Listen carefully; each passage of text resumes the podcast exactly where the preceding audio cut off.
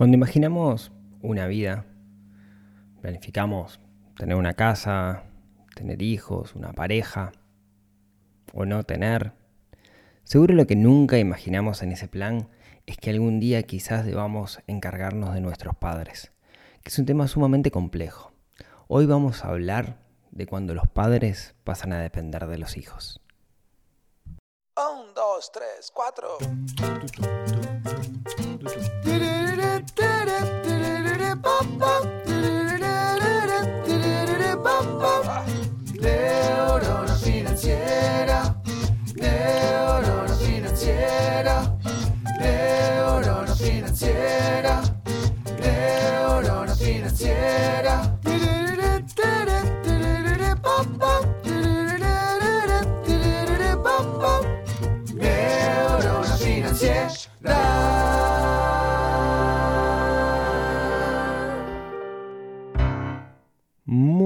días, tardes, noches para todos. Bienvenidos a un nuevo episodio del podcast de Neurona Financiera. Mi nombre es Rodrigo Álvarez, soy quien los va a estar acompañando el día de hoy. Hoy charlando un tema que no es sencillo. De hecho es un tema como, como súper complejo, que hace tiempo que lo vengo digiriendo bastante. Conozco muchas personas, quizás por, por mi edad, que están pasando por, por este momento, que es ese esa, esa realidad, ese momento en el cual por alguna razón los padres dejan de ser independientes y pasan a depender de sus hijos. Cuando digo depender me refiero quizás económicamente, pero no necesariamente, también en otros aspectos. Quizás dejaron de, por un tema de salud, dejan de valerse por, por sí mismos. Es un tema más que delicado, que da para, para hablar mucho y, y, y sobre todo creo que la clave está que no estamos preparados para ello. ¿En qué sentido? Al menos en esta cultura en la que estamos viviendo, en Occidente, en estos países, los países donde yo me crié, no, no, no, no pensamos en ese momento. O sea, no estamos pensando desde el vamos qué va a pasar con mis padres el día que, sean viejos. Como que de alguna manera le ponemos una barrera y, no, lo ponemos dentro de nuestro plan de vida. Sin embargo, es algo que va a pasar. Y uno podría decir, bueno, está, pero no es, no es tu responsabilidad, no es mi responsabilidad encargarme de mis padres. Yo no les pedí ser sus hijos, zaraza, zaraza. Sí, bueno, es verdad, es verdad, pero por otro lado tampoco puedes dejar a tus padres tirados. O sea, puedes sí hacerlo, ahí va a depender de, de la relación de, de, cada uno. Y justamente esas son las, las opciones que quiero poner arriba de la mesa el día de hoy. Pero algo que tenemos que tener claro primero es que yo decía, culturalmente en, en Uruguay, en Argentina, en Chile, etcétera, tenemos, somos como bastante parecidos en esta región de América del Sur, quizás España, somos como bastante parecidos con respecto a la relación que tenemos con los adultos mayores, con nuestros padres, con nuestros abuelos. Sin embargo, hay otras culturas donde es bien distinto. Por ejemplo, en, Asia es normal que se venere muchísimo al, al, al, anciano. Se lo venera porque se mide su, su valor en función de la experiencia que tiene, que me parece que es algo brillante, digamos, porque aprendemos más por experiencias que por libros. Y, la persona que ha vivido mucho ha aprendido muchísimo. Por eso yo en particular respeto mucho a la gente mayor, porque creo que tiene mucho para darnos. Hay un un montón de conocimiento que le hace muy bien a la sociedad. Quizás hay otras culturas, como por ejemplo en México, sé que hay mucha gente que me escucha de México, donde también el rol que tiene la persona mayor es mucho más respetado, es, eh, ¿cómo decirlo? Se, transforma, el, el, abuelo se transforma en una especie de gerente de familia. ¿sí? Como que todo, el, el abuelo está ahí como para ordenar las cosas, para cuidar a los niños. Es como que ya está eh, en la letra del problema que el abuelo va a tener que encargarse de los niños y de alguna manera va a tener una retribución por parte de la familia porque se encarga de los niños. Eh, o al menos, no sé si puedo hacer una generalización, pero conozco mucha gente en México que, que, que, Bebe lo visualiza de esa forma. Pero bueno, quizás aquí sea un poco distinto y, y mi visión es una visión subjetiva con respecto a, a, a, mi propia vida y lo que veo aquí en esta cultura, ¿no? ¿Cuál es la situación? Bueno, la situación es que todos envejecemos y todos nos vamos a morir. Y a medida que envejecemos, es probable o puede pasar que nuestra salud se vea resentida. Eso quiere decir que de alguna manera necesitemos ayuda. Ayuda para ser independientes, para mantener eh, el estilo de vida que teníamos quizás siendo un poco más joven. No le pasa esto a todo el mundo y ahora después vamos a entrar un poco en estrategias para que no nos pase a nosotros, pero la realidad es que si estamos hablando hace 30, 40 años, la gente no se cuidaba mucho, no, no existía el concepto de gimnasio prácticamente. Eh, a menos que fueras profesor de educación física, es difícil que hicieras ejercicio, no era una cosa común, ¿no? Como hoy que que, la gente sale a correr y va al gimnasio y funcional y crossfit y todas esas cosas, antes no era nada común eso. También es cierto que antes la vida era menos sedentaria porque los trabajos eran trabajos bastante más eh, manuales que implicaban que uno se estuviera moviendo. Pero la realidad es que eh, puede pasar que a la medida que vayamos envejeciendo, nuestra salud se vea resentida y empecemos a necesitar ayuda. Somos un mecanismo, como mecanismo con el tiempo nos vamos rompiendo en particular si no lo cuidamos. Entonces, es normal que las personas mayores comiencen a perder independencia, o mejor dicho, comiencen a perder capacidad de hacer cosas que antes podían hacer de forma independiente. ¿sí? Después hay otro que es quizá más complicado todavía, que es la pérdida de la capacidad, em, ¿cómo decirlo? La capacidad intelectual. Creo que está mal dicho me refiero a la capacidad cognitiva, eh, me refiero a cuando por alguna razón dejamos de percibir o se altera la percepción de la realidad y, comenzamos a quizás no entender del todo el mundo que nos rodea. Sí, con eso me refiero a, que que eso me refiero a la gente que envejece mal, digamos, ¿no? Y empieza a patinar el coco, digamos, ¿no? De alguna manera eh, recuerdo, recuerdo una vez estábamos en la casa de un amigo cuando era chico, era, éramos adolescentes, habíamos cuatro o cinco, y salió un vecino dentro de un veterano que vivía solo ahí, sé que no le gustó que hubiera adolescentes juntos, salió a disparar tiros al aire. A eso me refiero, digamos, ¿no? Esa, eh, cuando percibimos, empezamos a percibir distinta la realidad o nos construimos historias a nosotros mismos, o cuando, de nuevo, ¿no? El cerebro es una maquinita y como maquinita, si no la cuidamos, se nos, se nos va rompiendo. Esa es la parte más complicada, digamos, ¿no? Porque eh, no me refiero específicamente a alguien que tenga una enfermedad como Alzheimer, sino algún problema, ningún problema específico, sino que gente que, envejece mal. Siento que lo estoy diciendo mal, ¿no?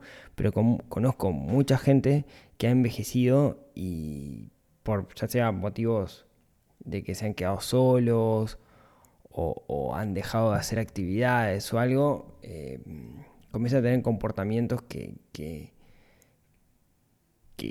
de alguna manera van eh, complejizando su relacionamiento con otras personas. ¿ah? Eh, no, sé si lo logré transmitir, pero bueno, si no lo logré transmitir, espero que ustedes me entiendan. O algo, o se hagan una idea de lo que me estoy refiriendo. Siento que lo digo mal. Bueno. Entonces, la cuestión es, pasa esto, ¿no? Pasa esto, se les complica la salud o cada vez eh, de alguna manera la cabeza también se, puede, se, les puede complicar. Y los hijos, ¿qué hacemos? ¿Qué hacemos ahí? Hay una opción que es la primera, que es no hacer nada, ¿no? Manejate. Eh, sos un ser humano independiente, adulto, me criaste, me diste las alas, me enseñaste a volar, te largué volando, manejate, digamos, como si fuera un animal, ¿no? Vamos a descartar esa opción, al menos no está relacionada con mis valores, es válida, ahí depende cada uno de nosotros y de la relación que tengamos con nuestros padres, es totalmente válida. Eh, yo no voy a hablar de esa parte, digamos, la, la, otra, de que cuando hijos decimos, bueno, quiero ayudar a mis padres.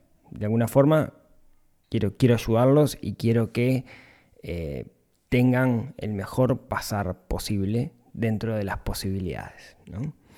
Acá una salvedad. Cuando la persona es hijo único, es peor la situación, o mejor dicho, es de mucho más responsabilidad, porque estás solo en este baile. ¿Sí?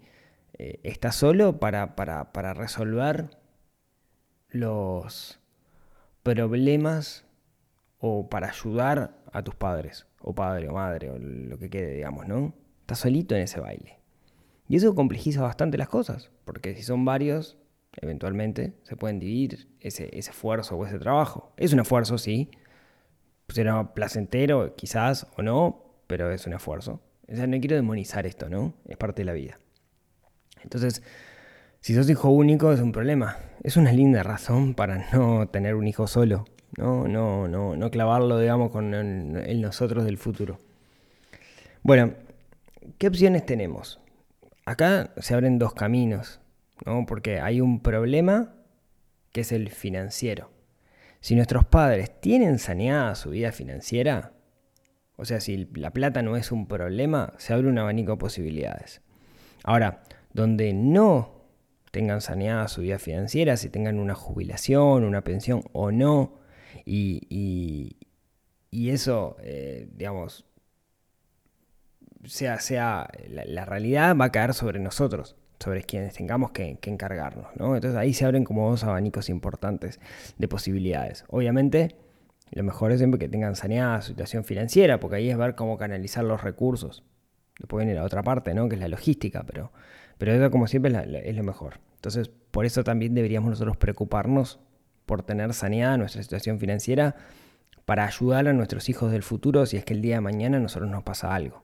Y para mí es uno de mis grandes motivadores para tener unas finanzas sanas y prever el futuro, es que yo no quiero clavar a los nenes con mi existencia, porque yo no sé qué me puede pasar de acá a, 20, 30, 40, 50 años.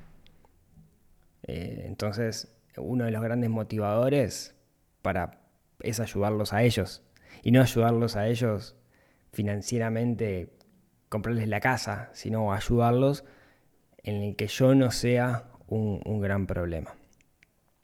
Em, bueno, ¿cuáles son las opciones logísticas entonces que se nos puede presentar? La primera es, bueno, de nuevo, ¿no? Pensemos en alguien mayor que deja de ser independiente por alguna razón sea salud, sea intelectual. Eh, eh, no es intelectual la palabra, pero bueno, está. Estoy, estoy, pifiando con esto, no, no me sale cuál es la palabra. Ya alguno me la va a comentar. Una opción es, bueno, uno de los hijos toma la decisión de llevarse a vivir a sus padres con ellos. Eh, es una opción válida, siempre que logísticamente se pueda hay que tener un espacio, digamos. Acá hay un tema que es, bueno, de nuevo, si, si, si, no tienen saneada la relación financiera de los padres, va a pasar a ser bocas más que alimentar para ese núcleo familiar. Y no solo eso, ¿no? Nuestros padres son nuestros padres. Y usualmente podemos tener una buena relación, mala, buena, pero hay un lazo sanguíneo que nos une. Ahora, la realidad es que nuestras parejas no necesariamente se tienen que llevar bien con nuestros padres. Si se llevan bien, genial, es maravilloso. Ahora, llevarse bien a nivel convivencia también es un poco más complicado. Una cosa es llevarse bien cuando nos vemos los domingos para comer los ravioles y otra cosa es llevarnos bien para, como para vivir juntos. Entonces muchas veces el hecho de traer a los padres a vivir a la casa del núcleo familiar de los hijos genera problemas porque son las parejas las que em, de alguna manera no se llevan bien y eso puede desgastar la relación, ¿no? Acá estoy partiendo de la base que, son los padres de uno de los dos, ¿no? Donde pasen los al mismo tiempo, eso sí es un quilombo, tamaño años, ¿no? Está amplificado. Eh, quiero decir, digamos, imagínense que en un momento dado de la historia, los padres de, no sé, una pareja, los padres de ambos necesitan ayuda. Ahí agárrate, Catalina. Bueno, entonces eso puede gastar mucho la pareja. Yo recuerdo una época en mi casa donde mi abuela, o sea, la, mamá de mi papá, estuvo viviendo un tiempo en mi casa porque se había quebrado la cadera y fue sumamente traumático para la familia. pero yo creo que mis padres no se separaron de pedo en ese momento. ¿no? Eso puede ser muy, muy, muy, muy complicado. Quizás una forma de resolverlo, si logísticamente es posible, es traer a los padres a la casa, pero que en vez de vivan en la misma casa, de repente, si existe la posibilidad, que vivan como en una, como decirlo, como en un cuartito o, como en su propia casita en el fondo. No digo casito o casa, ¿no? Eso, en un mismo padrón, de repente construir dos casas o amplio, yo qué sé, la típica, agarras la barbacoa que tenés en el fondo y la transformas en una casa y tus padres viven ahí, entonces tienen cierto grado de independencia. Eso recuerdo eh, que, lo he visto. Tengo, tenía un amigo, me acuerdo que los abuelos vivían en el fondo de su casa, ¿no? Creo que de esa forma se, sigue manteniendo la independencia, pero también hay como cierto grado de, control y eso está, bueno. Ahora, supongamos que no tenemos, vivimos en un apartamento chico y no tenemos esa posibilidad, no podemos ni traerlos a nuestra casa porque no hay lugar, ni eh, construir una casita en el fondo, ni siquiera que se muden cerca, porque no tenemos las posibilidades de hacerlo. ¿Qué opciones tenemos ahí? Bueno, quizás una opción es decir, mis padres hoy no son independientes, lo que necesitan es ayuda y contratar a alguien que los acompañe. No me refiero a un acompañamiento quizás temporal, como existen muchas empresas que brindan, sino una especie de acompañamiento 7 por 24, ¿no? Alguien que viva ahí, eh, que, de alguna manera eh, eh, los ayude con las tareas de la casa y los cuide, ¿sí? El problema de eso es que puede ser sumamente costoso sumamente costoso y es difícil tener a alguien también 7 por 24 porque esa persona no tiene vida, quizás deberían ser más personas. No, no, es sencillo hacerlo para alguien clase media. Y ahí es donde surge otra posibilidad, que es la casa de salud. Ahí hay todo un tema con las casas de salud. ¿no? En la casa de salud, en particular, creo que producto de la pandemia, pusimos como en el, aquí al menos en Uruguay, pusimos sobre la lupa las casas de salud, que son esos lugares donde em, mucha gente manda a los ancianos a morir, lamentablemente. Eh, hay como casas de salud muy buenas, que suelen ser caras, y hay casas de salud medio pelo, que suelen ser baratas, que son horribles. ¿sí? Es como muy difícil encontrar ese lugar donde puedan cuidar bien y podamos o la relación costo-beneficio sea, sea adecuada, ¿no? Eh, en particular porque, claro, en una casa de salud se mezcla todo. Eh, quiero decir, se mezclan em, eh, personas que de repente muy mayores con otros no tantos, que, sí tienen, tienen posibilidad, digamos, de hacer cosas. Entonces, en realidad terminamos promediando aquello de que nos transformamos en el promedio de las cinco personas con las que más estamos y muchas veces quienes van a una casa de salud y están más o menos bien, terminan degenerando porque su entorno es un entorno que, está más complicado.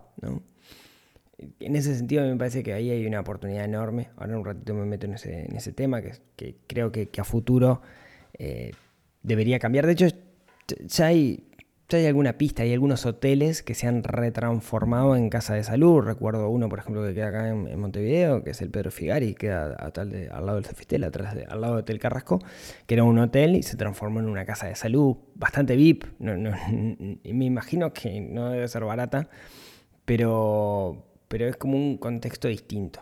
Es más como una especie de co-living para gente mayor con ayuda. ¿no? Un refrén, de una manera verlo con ojos distintos. Y hay otra opción, digamos, que surge es, bueno, supongamos que, que mis padres no tienen resuelta su vida financiera, pero a lo largo de su vida tienen una propiedad. Y yo tengo que solucionar este problema, para solucionarlo necesito capital. Suena feo lo de problema, ¿no? Pero necesito capital.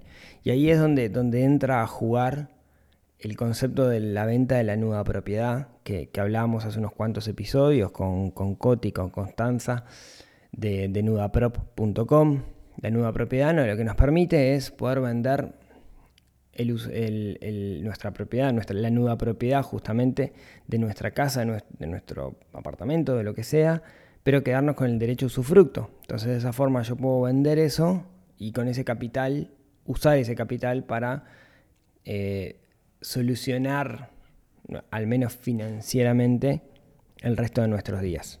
Entonces, no sé, ejemplo, vendo el apartamento donde vivo y con ese dinero contrato a alguien que me cuide o que venga a ayudarme. Entonces mejoro muchísimo mi calidad de vida de acá hasta que me muera, digamos, que ahí es donde se tiene que entregar la, la nueva propiedad. Eh,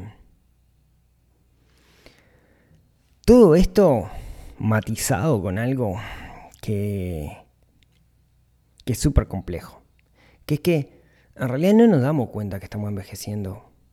Yo estoy mucho más viejo que hace 10 años y me cuesta darme cuenta de eso. Eh, y, y, me cuesta visualizar el futuro. Quiero decir, a medida que uno va perdiendo capacidades cognitivas o que la salud se va complicando, muchas veces es difícil darse cuenta de que estamos perdiendo la independencia. ¿No lo ves? Conozco personas mayores que hoy perdieron la independencia, no son autodependientes. O sea, no se pueden valer por sí mismos pero no son conscientes. Y como no toman esa conciencia, tampoco pueden pedir ayuda inclusive por más que los hijos les quieran ayudar, no los dejan ayudarlos. Porque se sienten que siguen siendo jóvenes. Pero hay un montón de cosas que no pueden hacer y, eso se ve en sus actitudes y eso les comienza a perjudicar también. ¿no? Como decía, no es un tema sencillo. Ahora la pregunta del millón es, ¿qué tengo que hacer en estos casos? Bueno, estos creo que son los abanicos de opciones, quizás haya alguna más que, que se me perdió. Y no mucho más. Pero hay algo que sí podemos hacer. Y es cosas para no generarle estos problemas a nuestros hijos. Aquellos que somos padres, aquellos que somos padres y tenemos hijos, no queremos ser una carga, entre comillas, para nuestros hijos el día de mañana. Porque idealmente yo me puedo hacer la película que voy a ser el viejo canchero, que mis nietos me van a amar y que los voy a jugar al fútbol y la amar en coche. Pero yo no sé si mi cuerpo va a seguir respondiendo. No sé si mi cabeza va a seguir respondiendo. Entonces, ¿por qué? Porque la genética, por la salud, etc. Entonces, ¿qué puedo hacer? Bueno, puedo hacer cosas para, de alguna manera, desde ya, intentar estar bien. Y eso es básicamente intentar mantenerme lo más joven posible, ¿no? El otro día escuchaba a Marcos Vázquez que, decía que nosotros no, eh, nuestros músculos, nuestra fuerza, nosotros no envejecemos por la edad, sino que envejecemos porque nos, vamos nos dejamos de mover. Por eso es tan importante moverse. En particular es muy importante hacer ejercicio de fuerza. ¿sí? La fuerza es súper importante porque es lo que mantiene nuestros músculos jóvenes. Tenemos que intentar mantenernos jóvenes. Lo que digo siempre. Comer bien, hacer ejercicio, regular el estrés. Y, y sobre todo me parece que mantenernos eh, intelectualmente activos tener desafíos intelectuales, estar intentando aprender cosas nuevas todos los días, rodearnos de personas y no quedarnos solos a medida que vamos envejeciendo, anotarse en el coro, el club del barrio, los Rotary, los Leones, actividades, eh, la comisión de fomento, no sé, ese tipo de cosas me parece que ayudan muchísimo a mantenernos activos, a hacer, hacer, hacer cosas y no quedarnos quietos. El día que ustedes encuentren que están mucho rato mirando televisión, están envejeciendo. Por más que tengas 20 años, les digo esto. ¿sí? Otra cosa, me parece que se está abriendo una oportunidad de negocio sumamente interesante. ¿Por qué? Porque mi madre me tuvo a los 32 años y decía que yo era el hijo de la vejez. Hoy tengo 42. Y Hoy tener un hijo a los 32 años es pensar en tener un hijo temprano. De hecho, creo que Maxi nació cuando yo tenía 34, si no me equivoco. A lo que voy es que cada vez vamos teniendo hijos más adelante en el tiempo, queremos como extender de alguna forma la adolescencia. Y eso trae como contrapartida que nuestros hijos van a ser bastante mayores cuando quizás nosotros los necesitemos. Y ahí se va a cambiar la partida. ¿Sí? Porque no es lo mismo alguien de 40 que se tenga que encargar de su hijo, perdón, de su padre de 70, que alguien de 60 que se tenga que encargar de su padre de 80. ¿Sí?